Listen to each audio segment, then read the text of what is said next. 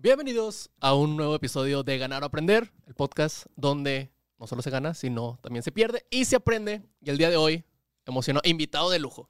Invitado de lujo, una persona a la cual admiro mucho por su trabajo y como persona. Y además, jefe y amigo. Jefe y amigo. Maurice Dieck. ¿Cómo andas, güey? Muchas gracias por la invitación. Qué gusto estar aquí compartiendo con la gente. Eh, normalmente estamos en tus contenidos y hoy te viniste al mío. Sí, me siento raro estar grabando aquí y yo ser ahora no el, no el activo, sino el pasivo. de que el invitado. El invitado. En, en tu propio espacio. En mi propio espacio. Pero no, a toda madre. Qué gusto, qué gusto estar aquí platicando. Pues hay que hablar de muchas cosas. A ver. Eh, primero, evidentemente, de finanzas. Pues, pero ¿sabes que Estuviera padre también. Digo, sí, digo, tú eres el del programa. pero ¿sabes que También estaría padre que... Eh, nunca nadie, una persona que trabaja en mi equipo me ha entrevistado. y sé que, sé, que quizás ustedes pues han de pensar muchas cosas de mí o han de tener muchas dudas de mí. Estaría padre que me las hicieras. De hecho, fíjate, mucha... No, no, no, la había visto por ahí, pero creo que puede estar padre. No sé. Primero, yo, yo la duda que más tengo. O sea, a ver. ¿Te gustan las finanzas? Es, es tu, tu, te gusta hablar de finanzas, que es como tu hobby. sí. Sí. Pero ahora trabajas de eso. Ajá. O sea, es, es ya tu, tu trabajo. Ahora, entonces, ¿qué haces en tu tiempo libre? Qué hueva, no, nada. no tengo Me tira a ver Netflix. Güey, es, es, una gran pregunta, ¿no? No tengo muchos hobbies. Y, y, me da. Te lo juro que sí me preocupa un poco. ¿Por qué? Pero es que estoy estoy demasiado ocupado todo el tiempo. Yo sé que no está bien, pero por lo menos quiero que algunos años sea así. Porque no, no tengo muchos hobbies, o sea, trato de hacer ejercicio. Yo no considero tanto el ejercicio como un hobby. No juego tanto básquetbol como me gustaría. Eh, los tiempos y los viajes ya también se vuelve muy complicado. Este, pues de repente sí me siento a ver una película, a ver una serie, leo, pero tampoco tengo tantos hobbies. O sea, lo que leo es de finanzas. Las, las series igual y sí, sí son, pues sí son de, de, muchos temas. Más variadito.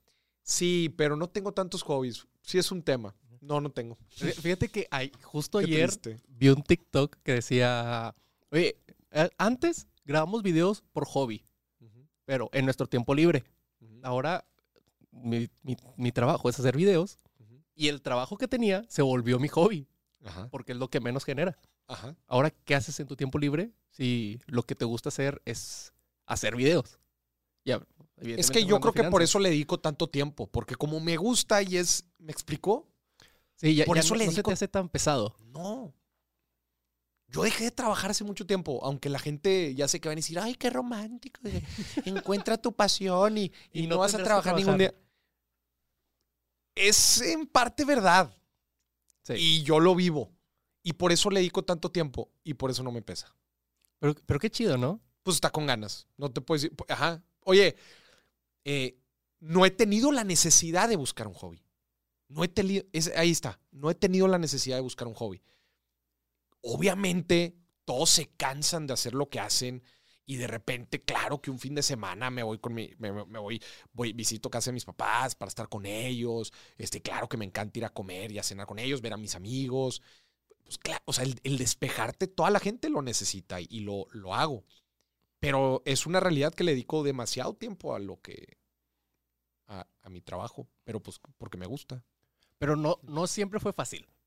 O sea, me, imagino, que al, principio, primero, ya, ya, has contado alguna vez cómo, cómo fuiste a, en tu trabajo, que eras consultor de, negocios, de que, oye, quiero hacer esto, me está yendo bien, me voy medio tiempo. Lo, he platicado en, varios, en varias entrevistas, inclusive creo que en, algunas conferencias lo, platico. Eh, eh, he tenido mucho apoyo siempre la gente, no sé por qué, quizás porque ven que, o sea, como que veían que que, era bueno en ello.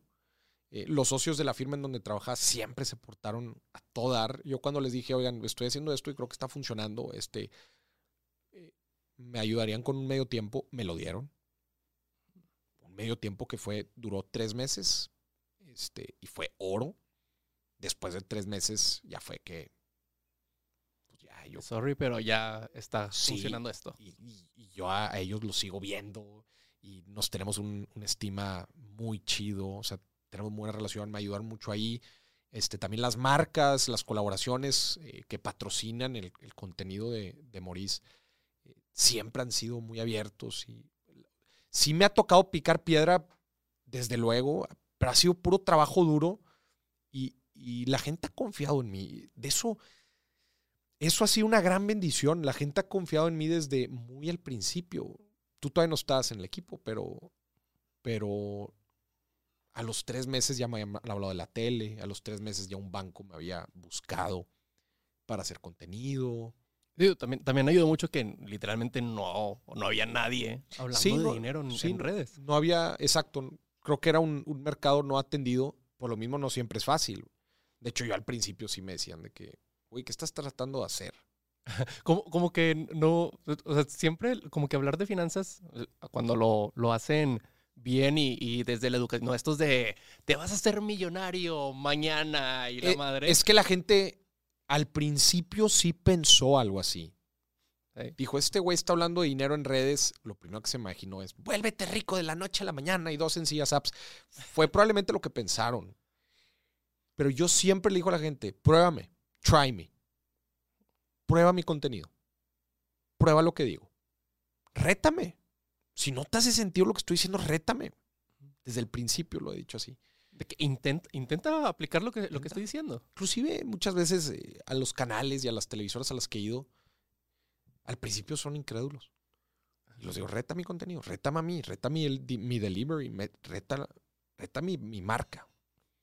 De hecho, un, gran socio, no socio, pero una persona que me ayudó mucho a, desarrollarme en, televisión a nivel nacional, fue una persona que me invitó a un podcast y no le caía bien en un inicio. Ah, creo que creo ¿Te sabes esa historia? Me la contaste, pero creo que la, inclusive hasta inclusive hasta hasta llegó con hate hacia mí. Sí, diciendo, este güey. Le dije, rétame, güey bastó 40 minutos del podcast que me dijeron para que se, para que se volviera uno de mis, un muy buen compa. Entonces, pues creo que eso ha ayudado. Es que también en redes estamos muy, acostumbrados.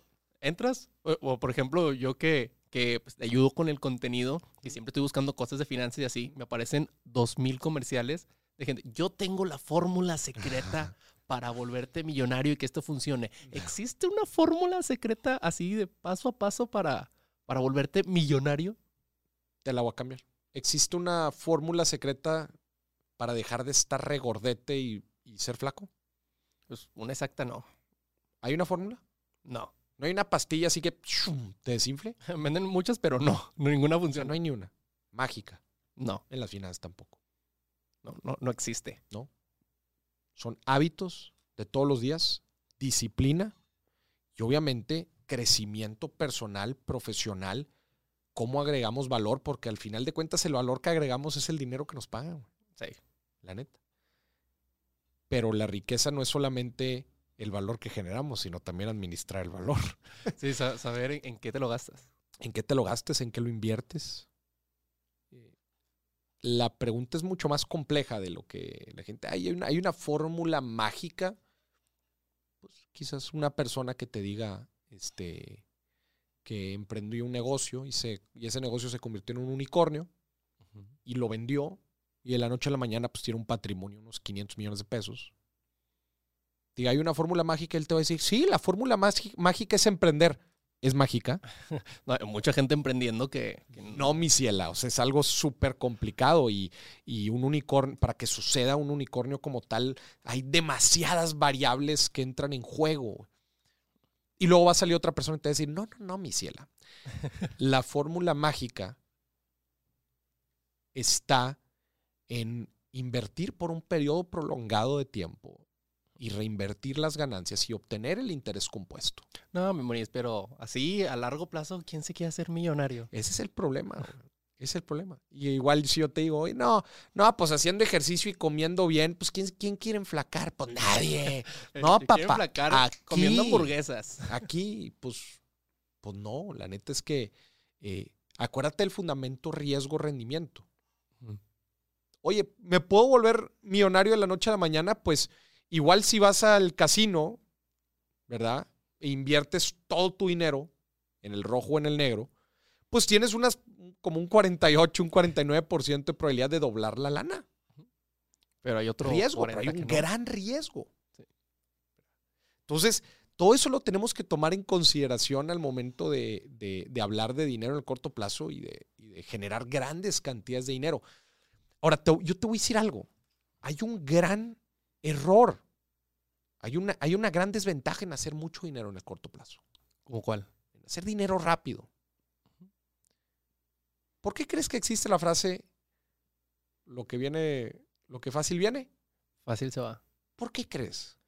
Claro, si, si de un día a otro tienes demasiado dinero, pues vas a seguir gastando igual que como, que como cuando no tenías. Porque nunca generaste la disciplina, valga la redundancia, para generar ese dinero. Porque no sabes lo que vale. Porque no sabes los procesos. Oye, imagínate, te hiciste millonario de la noche a la mañana. Tienes un millón de pesos. Te ganaste la lotería. No sabes el proceso para generar otro millón de pesos. No. No sabes el proceso para generar el tercero y el cuarto y el quinto y para administrarlo bien. Entonces, no sabes valorarlo, no sabes generarlo. Se te va a ir así. Sí, porque la gente no lo entiende. Aparte, un millón de pesos es mucho dinero. Y no. Vamos a, vamos a a, moverlo otra vez al, ramo de la, de la, alimentación. Si yo me tomo una pastilla ahorita que me va a hacer enflacar así, ¿tú crees que voy a tener buenos hábitos? No. ¿Tú crees que voy a seguir comiendo como antes? Sí. ¿Sí? ¿Voy a volver a engordar? Claro, y aparte... De la noche a la mañana, vas a volver a engordar de la noche a la mañana. y aparte, eh, vas pensando de que, güey, no pasa nada porque ya una vez con una pastilla bajé todo lo que tenía de más igual sigo comiendo y después me vuelvo a tomar la pastilla. E, exactamente. Entonces, no valoras. No valoras el estar flaco. No valoras el ser rico. No valoras el tener una buena administración. Entonces, por un punto es así. Y por otro también, claro que existen, llamémosle carreras o caminos o líneas, pues de alto impacto o de alta generación en el corto plazo, como puede ser un negocio, Principalmente es el negocio, porque un negocio te genera rendimientos. Tú operas el rendimiento. Por poner un ejemplo, cuando tú inviertes en CETES, o un instrumento de deuda, pues tú le estás prestándola a alguien y hay un rendimiento fijo. Sí. Pues tú estás sacándole el 6%, el 5%. En un negocio, tú operas el rendimiento. ¿Cuánto quieres ganar? Pues si te costó 5 y lo vendiste en 10, ya le sacaste el 100%. Sí, ya, ya tienes otra vez los 5 de regreso. Y otros 5. 100% de rendimiento.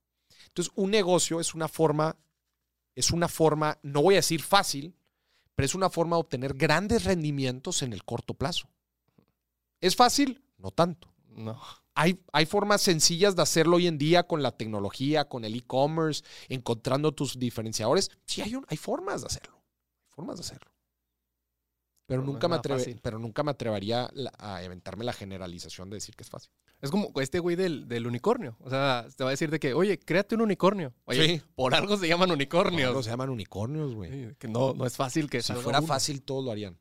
Y ya no serían unicornios. En resumidas cuentas, hay cosas fáciles y sencillas. Y hay cosas complicadas y difíciles. Cuando hablamos de inversiones, especialmente en el tiempo, es sencillo, pero no es fácil. No es fácil. Sí, porque es sencillo. Inviertes, reinviertes, inviertes, reinviertes. No es complejo, güey. Pero es difícil. Los hábitos. Pero es difícil. Hazlo en el tiempo. Tú ahorita lo dijiste. Morís en el largo plazo. Qué Nadie quiere. Pues aparte la hamburguesa que me voy a comer, me la voy a comer ahorita. Ese dinero, ¿cuándo lo voy a usar? Si yo te digo, pícale dos teclas, a dos teclas y por un día entero. ¿Es algo sencillo? Es fácil. No, es sencillo. sí, es, sencillo. No es muy complicado, nada más le tienes que picar a dos teclas. ¿Es fácil? ¿O estar sentado todo el día picándole a dos teclas? No es fácil, güey. Con el dinero es igual. A ver, yo tengo una pregunta. A ver, no es, no es, ya lo, ya lo he platicado aquí en el podcast, pero y no es secreto, siempre lo, lo pongo en, historias, pues que yo vengo de una, de una familia humilde, ¿verdad? Por, por ponerlo en algún contexto, que, algún, que en algún punto eh, fue, fue algo sensacional y, le fue bien. Pero antes de todo eso, pues sí, sí se veía difícil, ¿verdad? A lo mejor eh, muy justos en la comida, en... Presupuesto ajustado. Sí. ¿Cómo puedo, cómo puede una persona que está en esa situación de que, que, darle un poquito más, no para, no para hacerse millonario, sino para ir mejorando poco a poco su situación? Claro. La, la fórmula es mucho más sencilla de lo que la gente cree. O sea, nuestras finanzas, y, también para no darle tantas vueltas, porque luego hay mucha gente que le quiere dar tantas vueltas a ese tema, es ingresos menos gastos. Esa es la fórmula de la riqueza. Entre mayor sea la diferencia entre ingresos y gastos, pues más riqueza vas a generar.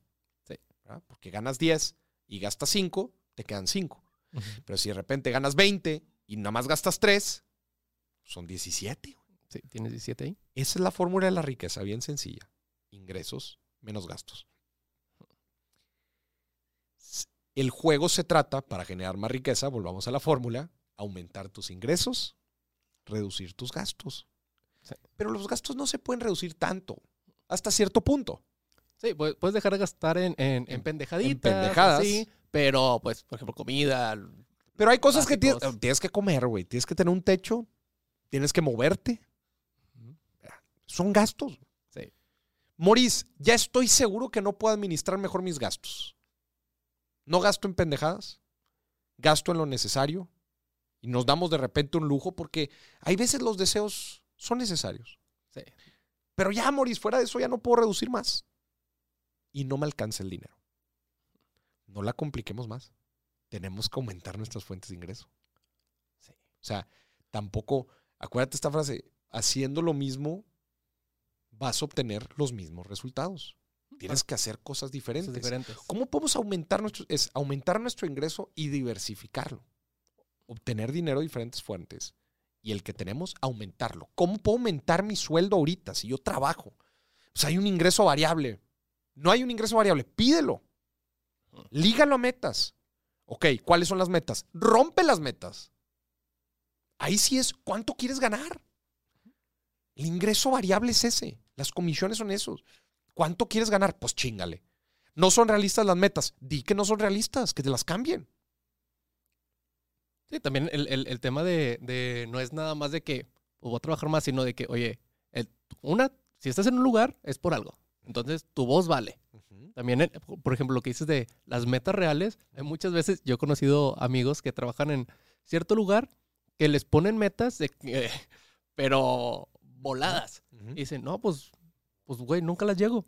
Güey, si nunca las llegas, de que no son realistas y que te pongan una, una meta pues, más aterrizada. Claro. O di, sí se pueden lograr, pero ¿saben qué, gachos? Nos falta esto, esto y esto. Y sorry, yo no lo puedo hacer. Pero es esa proactividad y es esa mentalidad de mejora continua. Sí. Es el interés compuesto en la vida. Todos los días un por ciento mejor. Ahora, imagínate, imagínate yo. Bueno, no, o sea, no yo, sino voy a poner un ejemplo en mí. Eh, imagínate que trabajo ocho horas, de 10 de la mañana a 7 de la tarde. Ya pregunté y no hay ingreso variable porque a lo mejor mi departamento no hay metas. ¿Qué, ¿Qué hago? Para aumentar tu ingreso, Ajá. quizás lo que puedes hacer es, oye, mi carrera profesional está topada aquí. ¿Qué tengo que hacer para... E, eso, te estoy diciendo lo que yo haría. Sí. ¿Qué tengo que hacer para subir un puesto directivo o un siguiente puesto? No, pues es que necesitas tener cierta, eh, cierta educación y el frega. Pídela. Pídela. Oye, ¿me pueden dar esta capacitación? No, es que esa no está aquí en las políticas. Tómala tú por fuera. ¿Qué se necesita? Ahórrale. Síguete educando. La educación te permite agregar más valor. Y si agregas más valor, hay más lana por medio. Moris, todo está topado en esta empresa. Cámbiate de empresa. Sí. Cámbiate. También, también el tomar la decisión de moverte de un lugar a otro es complicada. Moris, no puedo porque no quiero perder mi trabajo. Hazlo en paralelo. Hazlo en paralelo. Oye, Moris, fíjate que ya vi una vacante, pero necesito saber inglés. Aprende inglés. Oye, este, eh, lo de las capacitaciones, certificado. Oye, fíjate que si toda esta certificación puedo hacer esto. Ah, pues tómala mejora continua. El problema es que queremos resultados diferentes haciendo lo mismo. Sin mover nada. Sin, mover, nada. Te voy a decir algo. En, en realidad, las empresas muchas veces pintan la situación más mala de la que en realidad es. Ya fuiste con tu jefe y ya hablaste con él y ya le dijiste que, que, que, que qué necesitas para crecer dentro de la organización. ¿Qué educación necesitas? ¿Qué capacitación para seguir creciendo? Ya te dijo, pídela. ¿Cuántas veces dicen, no, me dice que no, que aquí no me ande preocupando? Y si sí te lo estás diciendo, cámbiate. Sí, porque también es importante que, que la, empresa en donde estés no solamente se preocupe por el, por el trabajo, sino también por sus empleados. Claro. si te está diciendo que no a una capacitación que va a aportar más a esa empresa, claro, es, que no le interesa que crezca. Y difícilmente, otra vez, difícilmente te van a decir que no, güey. Cuando llegas con un plan, el problema es ese, es armar un plan y decir, oye, fíjate que a mí me gustaría aquí dentro de la organización, fíjate que falta esto, creo que yo podría aportar, pero ¿saben qué? Creo que una certificación, no nada más a mí, a todos mis compañeros nos vendría bien, ¿cómo lo podemos trabajar? Ah, ya está. Ya eso es, eso es llegar con un plan. Y obviamente tú como persona siempre tienes que tener como tu plan de carrera, güey. ¿Dónde quieres estar? estoy aquí ahorita y quiero llegar allá. ¿Qué necesito? Güey? Ese plan de carrera yo lo llevo pensando desde que estaba en universidad. Pero, no, pero lejos de graduarme, ¿eh? Sí. Yo decía, oye, yo quiero trabajar ahí. ¿Qué necesito? Pues una experiencia internacional, tener experiencias en, en, en, en grupos, en organización, ¿Cómo lleno mi currículum? La gente debería tener esa mentalidad. ¿Cómo lleno mi currículum para volverme un candidato atractivo? Idiomas, experiencias, voluntariado. ¿Cómo lleno mi currículum? ¿Cómo, si yo quiero estar en punto B, cuál es el punto A, el punto previo? Los pasos a seguir para Los que llegues Los pasos a seguir. Obviamente, sé que hay trabajos muy demandantes y y que no dan tanta oportunidad a la gente, muévete. Muévete. Hay veces creemos que estamos demasiado estancados cuando es increíble la, la, híjole, la forma en que podemos pivotear, rotar, este, las, las opciones que hay afuera. Eh, e inclusive el de empezar un negocio en paralelo a nuestro trabajo, los fines de semana, en la noche, ya llego bien cansado, Bro, si quieres avanzar, pues. ¿Me estás tratando de decir cómo sí se pueden hacer las cosas o cómo no? Ajá. That's it. Yo, yo, te voy a poner un ejemplo. Cuando yo todavía estudiaba en, en la facultad, de, yo tenía tres trabajos. Bueno, dos y uno que, que iba haciendo. Que en las mañanas iba a la agencia, que no me pagaban mucho porque era un estudiante, estaba como prácticas. Después iba a la facultad y los fines de semana me iba de DJ a un antro, que de ahí sacaba yo para mientras me tocaba pagar el semestre y cubrir mis gastos. Pero también había veces que decía que, güey, ya no tengo nada. No, no, tengo, porque tampoco de DJ te pagan tanto. Y, ahí entre la agencia se hace algo, pero no mucho. Entonces, ¿qué hacía? Que esto también lo, lo, lo, creo que ya lo platicamos alguna vez aquí, pero el tema de la, de la vergüenza es, es algo que te juega muy en contra. Porque imagínate, yo estaba en la agencia, estaba acá y de DJ. Los fines, cuando yo sabía que no me iba a alcanzar, es que, oye, pues agarro una cubetita, un trapo y me iba en la colonia que, oye, te lavo el carro, te cobro 100 pesos, te cobro 100 pesos. Así todo el fin de semana, a lo mejor no salía, a lo mejor no, no me iba, normalmente los sábados me iba por una hamburguesa del Carl Jr. a lo mejor no iba o, así, pero pues ya tenía ahí un alguito para, pues, una, seguirle chingando en la agencia, que no era, no era ni por el trabajo, sino por experiencia. Y pues, también seguir en, el antro para poder pagar la, la, escuela. Claro. Ahora te voy a decir algo. Llevamos, llevamos más de dos años trabajando tú y yo. Ya, ya más de dos años. Y nunca más pedí una capacitación. No. Nunca más pedí una capacitación. No, no. Y ya lo he mencionado en varios foros. Sí. Nunca más pedí una capacitación. Sí, pero porque ¿Por qué, yo las tomo aparte. O sea, es, es, más que yo, yo sé lo que tengo, bueno, más viendo las necesidades, lo que tengo que aprender, y Internet es demasiado grande. En Internet yo he encontrado de todo, Google, para, bueno, para el trabajo que hago yo de, de marketing y, contenido, Google tiene cursos gratis que son buenísimos. también de repente me sale publicidad de que curso tal que cuesta mil pesos, que me lo voy a aventar. Es en línea. O Creana también tiene cursos chidos. Te la compro. O sea, sí. Y la voy a hacer de abogado del diablo. A ver. Estoy de acuerdo de que. Voy a salir de aquí sin trabajo. Sí. no sabe Dani, pero ya no tiene jale. Yo sé que hay una librería de contenido inmensa en, en internet, pero ciertas cosas, güey, te da eh, ciertas, cierto tipo de educación, te da un valor agregado. Sí. Te voy a poner un ejemplo. Maurice, ¿te pudiste haber aventado la universidad en videos de YouTube? La respuesta es sí, güey. Sí. Sí, sí me la pude haber aventado. Yo, siempre he dicho, y no como cansar de decirlo, que en la facultad yo no aprendí absolutamente nada. o sea, sí me pude haber aventado universidad en YouTube. Pero yo como quiero hubiera elegido ir a la universidad. ¿Por qué? Porque el estar ahí con mis compañeros, el, el, obviamente el proceso pedagógico, este, todo eso es, invaluable. No sé tanto yo de la parte de producción, pero si existiera, igual y si existe, voy a hablar al aire, si existiera un curso, ¿verdad? que el curso lo va a dar, este, pues, no sé, una persona que tiene 20 años de experiencia en la producción, ¿verdad? Y me va a presentar a otra gente del medio y vamos a ir a visitar su estudio y vamos a ir a ver diferentes cosas. Yo creo que eso agregaría un putazamadral más de valor que el ver videos en YouTube, güey. Y, no tanto por el curso, sino por las personas que están ahí. Obviamente, porque estás ahí, oye, te estoy enseñando los fierros, estás viendo, oigan, miren esta, esta técnica, miren estos micrófonos, oigan, cuidado, no vayan a cometer este error y la fregada. Eso no te lo dan los videos. No. No te lo dan, güey.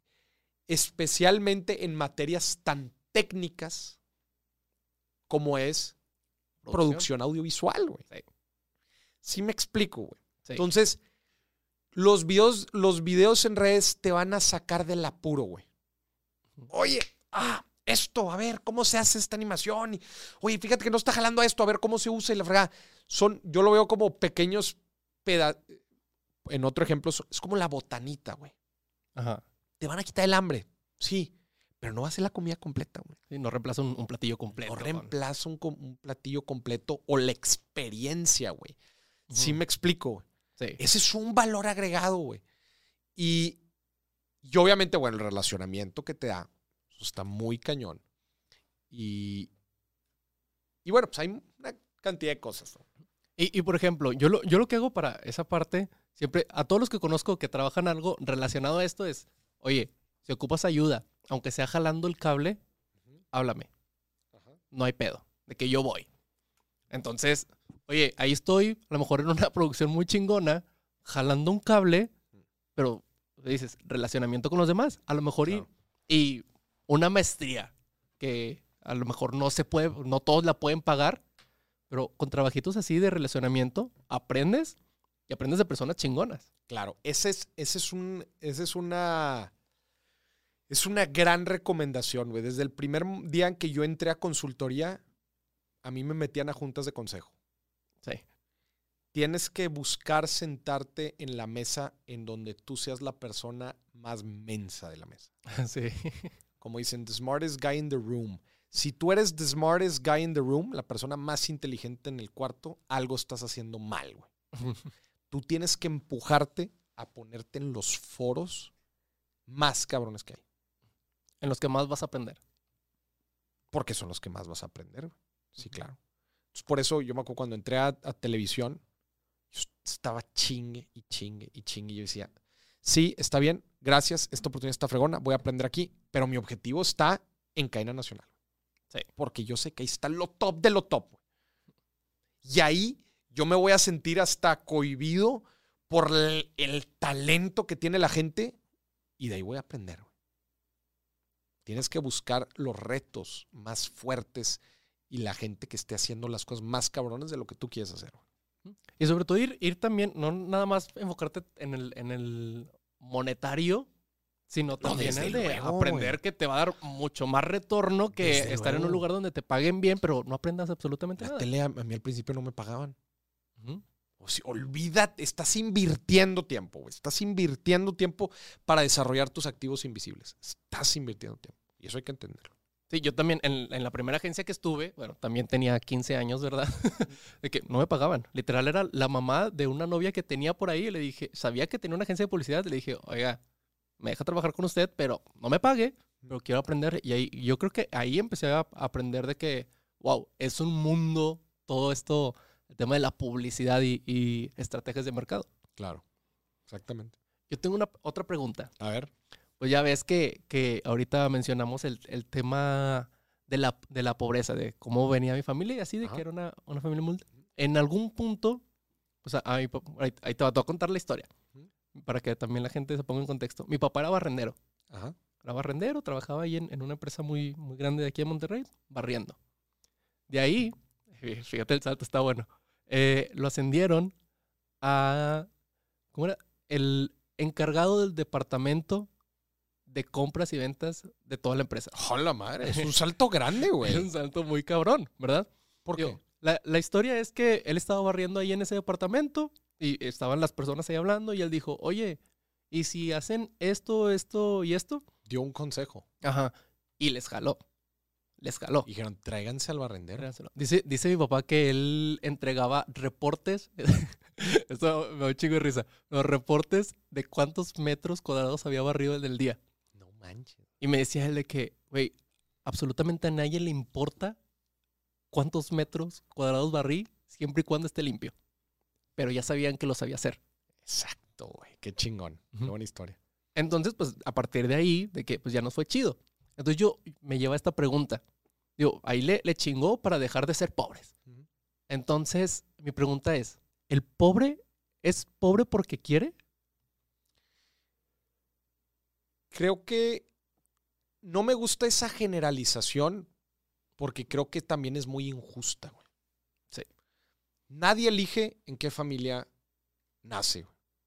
Tú acabas de platicar lo que te tocó vivir a ti. Yo no nací en esa realidad. Yo nací, gracias a Dios, en una familia en donde pues, no nos faltaba nada. Este, nos pudieron dar educación de primer nivel. Entonces, imagínate yo, imagínate yo voltearte y decirte a ti eso. Daniel, pobre es pobre porque quiere. ¿Cómo me vería, güey? Insensible, güey. Este. despegado completamente de la realidad. Eh, o sea, se me está escapando una palabra, pero em, cero empatía. Obviamente los caminos que le toca recorrer a la gente son distintos, güey. Son distintos. Que, que el camino es la educación y que con la educación constante podemos agregar más valor y que el valor nos hace generar riqueza, esa es una realidad. De que algunos la tienen más fáciles que otros, también es una realidad. Para algunos el agregar valor está en bandeja de plata. Es bien sencillo porque lo vivieron toda su vida y han tenido una educación. Para otros el agregar valor se vuelve un martirio. el ¿Por qué? Pues porque batallan más para eso, para, para llegar hasta ese punto, güey. El camino está ahí, no todos tienen las mismas oportunidades, eso es algo real, especialmente en nuestro país. Entonces, yo creo que el camino, todos tienen el camino. Para algunos es más, es un camino más sencillo que para otros, pero creo que el camino está ahí. Algunos tendrán que esforzarse más, algunos tendrán que esforzarse menos. No juzguemos las batallas de la gente, porque al final de cuentas, para algunos son batallas económicas, para otros son batallas mentales, para algunas son batallas eh, de salud. Las batallas de la gente son muchas. Entonces, resumiendo, el pobre es pobre porque quiere. No, no la gente no elige dónde nace. Yo creo que Nadie quiere ser pobre. No, Y los, los caminos por los que te lleva la vida también son, son sumamente complejos. Sí, yo, digo, porque a, mí me. Una, alguna vez una persona me preguntó, y que ya sabía esta historia, Me dice, güey, entonces sí es porque quiere. Y le digo, no, güey, o sea, que mi papá, o sea, que este güey estuviera ahí, de que en ese preciso momento, y que los güeyes le hicieran caso, y que les funcionara, y que tuvieran la, pues la, la decisión de, oye, esto funcionó, de que, pues tráetelo a ver qué más sabe este güey, de que fue completamente de suerte. O sea, pudo no haber barrido ahí ese día, o lo pudieron haber ignorado completamente, o lo pudieron haber aplicado y que funcionara y, aventarse la estrella a ellos. Claro. Que jalara. Pero fue completamente eh, cosas que se pusieron en el punto donde se tenían que poner. Claro. Que, que, ahí, la, que ahí la gente, o sea, si todavía indagamos más en eso, todavía te vas hasta la propia genética y las experiencias de vida. Tu papá, el que haya estado barriendo y el que haya tenido esa actitud, se debe a dos cosas. Genes y experiencias de vida. Si tú combinas esas dos cosas, llevan a tu papá exactamente en ese mismo lugar, a esa misma actitud que genera con un poco de experiencia externa el que haya sucedido eso. Pero ¿qué pasa con una persona que no tiene la iniciativa que tenía tu papá? O el miedo, porque muchas veces también es de que, ay, güey, yo soy, yo soy nada más el que barre, ¿cómo me van a hacer caso Por estos güeyes? Pero, pero, deja el miedo. Ve un poco más allá. Tema genético, biológico. Que no le dé para ello. Que no le dé. Porque así pasa. Hay simplemente gente que no le da. Entonces es pobre porque quiere. Pues no. Es demasiado caótico el mundo y el ser humano. El ser humano es demasiado complejo. Tú puedes ver a una persona y le dices, ese güey es pobre porque quiere. No lo conoces. No sabes lo que le ha tocado vivir, sufrir, etc. Está el camino para que poco a poco vaya agregando valor y poder administrar su dinero, invertirlo y crecer. Hay un camino ahí que él tenga la aptitud para recorrerlo, la aptitud, actitud y todo lo que se necesita para ello, eso es otra cosa. Y la facilidad también de, hacerlo. Sí, por eso. Es todo lo que acabo de decir. Pero sí, pero ¿qué, qué, Hay, hay, mucha gente en, redes sociales, sin mencionar nombres, no voy a meterme por ese camino, pero que durante mucho tiempo se fueron por esta línea. Ajá. ¿Qué, qué, qué crees que los haga como que porque a lo como lo veo yo, están despegados de la realidad. O sea, viven en, completamente en, una realidad completamente diferente. ¿Qué, crees que, lo, que haga lo que separe esto de, lo otro? O sea, esas personas como que irse a ese lado. Eh, no sé, güey. Sobresimplificación de las cosas. Yo creo que es sobresimplificación. No analizar en realidad lo que estás diciendo y el porqué de las cosas. No tienen ni idea. O, también, o sea, no es su culpa que nunca lo hayan vivido, pero pues como que el decirlo abiertamente no... Pues es... Pues sí, eso es una combinación de... Sí, como de... De no entender la problemática completa. Cuando no entiendes una problemática completa, este, se te puede hacer fácil hacer generalizaciones. Y podríamos irnos hasta dos pasos más adentro, ¿verdad? Que si es el sistema el que, el que promueve que suceda este tipo de cosas. Y no podemos decir que el sistema capitalista es 100% beneficioso o que el socialismo, eh, dada la experiencia histórica, es, es del todo benéfica. No, no podríamos decir eso. Y yo lo he dicho varias veces. El capitalismo es un sistema que promueve la innovación y que promueve eh, el rápido desarrollo, eh, eh, un desarrollo eficiente que se necesitaba para, dado el crecimiento poblacional y sacar a la gente de la pobreza, en un tiempo en la historia se necesitaba y por eso fue el sistema que, que, perduró, que perduró.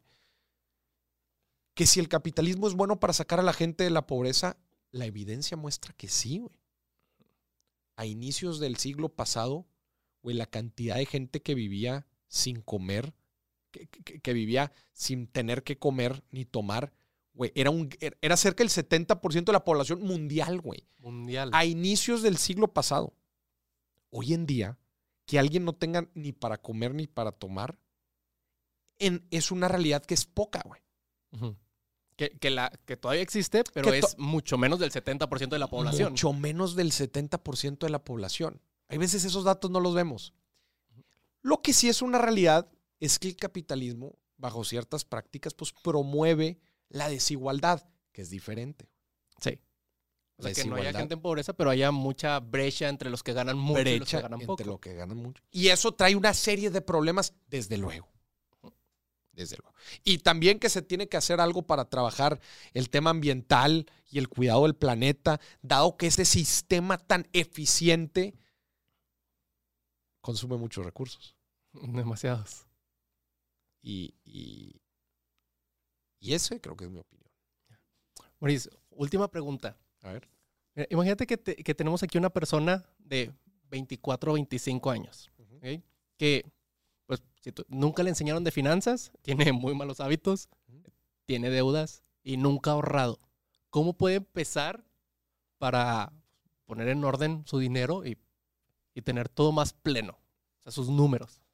Lo primero que todo mundo debería de hacer como primer contacto en su vida financiera es mapear su vida financiera. ¿Cómo mapear? ¿En, qué gasta? A ver, primero, el estado de resultados, como si fuera una empresa, el estado financiero del estado de resultados. Ingresos menos gastos. ¿Cuánto estoy ganando y de dónde? ¿Y de qué forma? Fijo, variable. Y gastos. ¿Cómo estoy gastando? ¿Es algo, es algo 100% necesario o podría prescindir de él un mes? Y también cómo estás gastando. ¿Es un gasto fijo, recurrente? ¿O este es un gasto medio variable? Eso te da tu utilidad personal, no el ahorro, tu utilidad personal. Sí. Que es cuánto, cuánto dinero te queda después de que ya gastaste. ¿Cuál la riqueza que dijimos? Ingresos menos gastos. Sí. Después, ¿cuál es mi meta de ahorro y por qué tengo esa meta de ahorro? ¿Qué voy a hacer con el dinero que me está sobrando? Que en realidad la fórmula debería ser, primero lo quitas y luego gastas. Primero quitas lo que quieres y luego gastas. Y luego gastas. Pero eso es nada más mi estado de resultados. Eso es la utilidad que yo genero como persona. Ahora siguen los instrumentos que tengo, si tengo créditos, si tengo deudas, si tengo inversiones, si tengo seguros, tenerlo bien identificado, si tengo tarjetas, tenerlo bien mapeado. Cuando tú entras a una empresa, chécate, cuando dada mi experiencia en consultoría, cuando tú llegas a una empresa y la quieres mejorar, ¿qué crees que es lo primero que haces? Pues ver qué gasta y cuánto dinero tiene. No, no solamente tema financiero, en general. Diagnosticas, mapeas. ¿Cómo está el pedo aquí? ¿Cómo está el pedo aquí? Aterrízalo. Yo uso el Excel, hazle como quieras el ver, el ver tus finanzas, güey, verlas, te va a dar una cantidad de conocimiento brutal. Nada más verlas. Me atrevo a decir que un gran porcentaje de la gente que tiene problemas financieros es porque simplemente es desorganizada. Y el ser desorganizada es no ver. No, no tiene idea de, qué onda con su dinero. Pues no, no tengo idea. No, pues sé que gano y sé que gasto. No sé cuánto, güey, pero.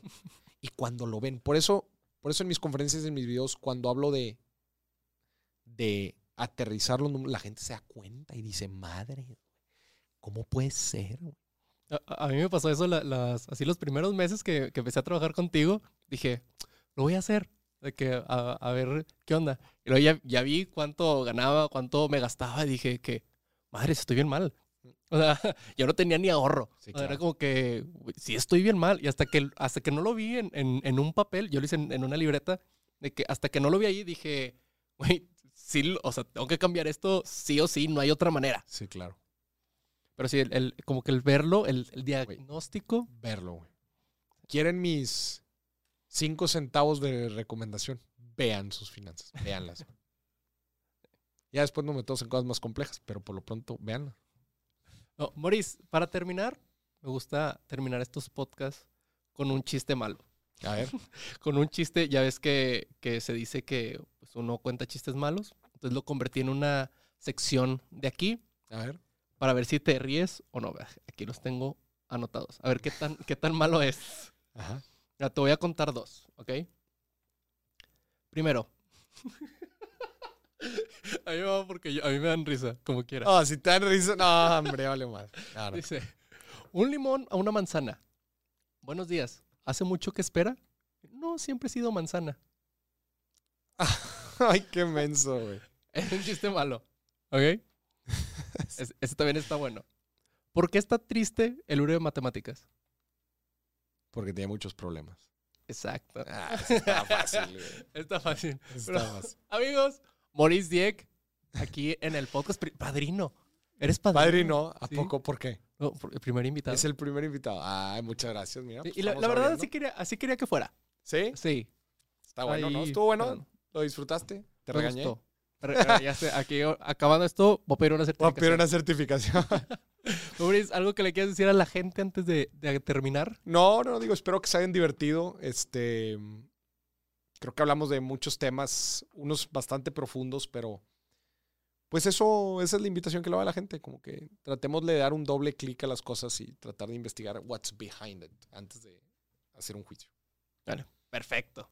¿Y ustedes? Bonito jueves a todos, todas y todes. Pásense increíble y nos vemos la próxima semana. Adiós.